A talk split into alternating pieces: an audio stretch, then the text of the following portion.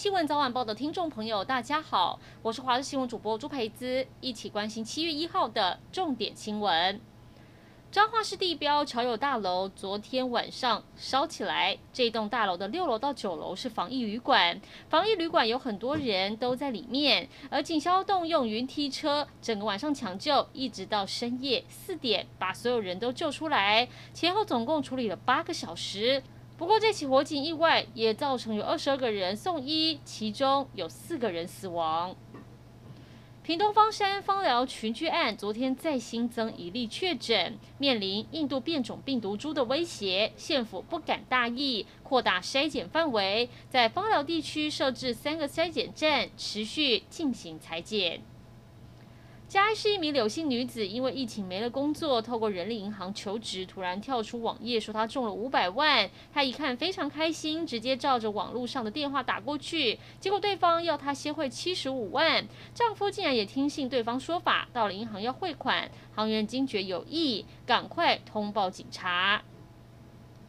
为了鼓励生育，今天行政院会将修正通过性平以及就业相关法案，将产检假从五天改成七天，老公夫妻也可以同时请育婴留停，并把津贴提高到八成，当中两成将会由政府帮忙负担。苗栗泰安乡通往大湖乡重要道路，因为连日大雨，昨天深夜发生落石崩塌，造成联络道双向无法通行。还好没有人员受伤。为了安全，警方赶紧拉起封锁线，禁止民众进出。道路目前正在积极抢修。国际消息：今天是香港主权转移二十四周年，也是中共建党一百年。早上，北京天安门广场会举行庆祝活动，中共中央总书记、国家主席习近平也会到现场发表谈话。为了让庆祝活动顺利进行，北京市还特别加强戒备跟交通管制。根据香港媒体报道，当局还派人到异议人士的住所外面监视。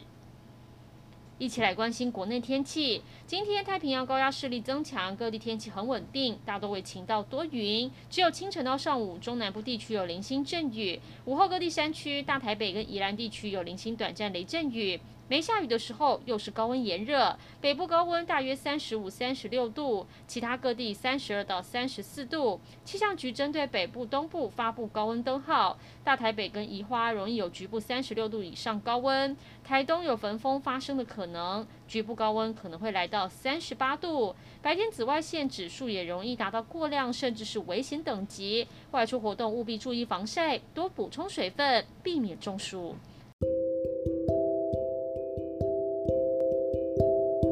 就是这节新闻内容，感谢您的收听，我们再会。